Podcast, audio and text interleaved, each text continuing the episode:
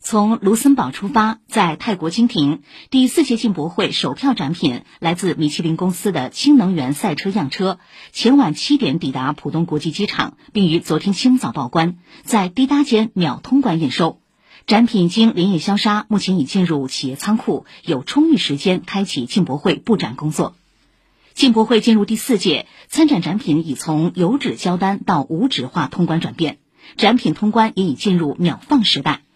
浦东机场海关已提前会同航空公司拟定保障方案，在申报这票展品时，企业关务人员通过企业端单一窗口上传电子单证，由上海会展中心海关工作人员进行线上审单。据介绍，这款单价约七万欧元的氢能源赛车样车，轮胎的百分之四十六由可持续原材料组成。第四届进博会将于十一月五号到十号在国家会展中心举办，参会展品的进境即将迎来高峰。据预估，十月将有两百多批次展品通过多种方式进境，数十批先进技术装备和高端消费品将首发。受益于海关总署支持文物展品参展的新举措，今年预计还将有一百九十多件文物艺术品参展。以上由记者姚一凡、通讯员陈伟报道。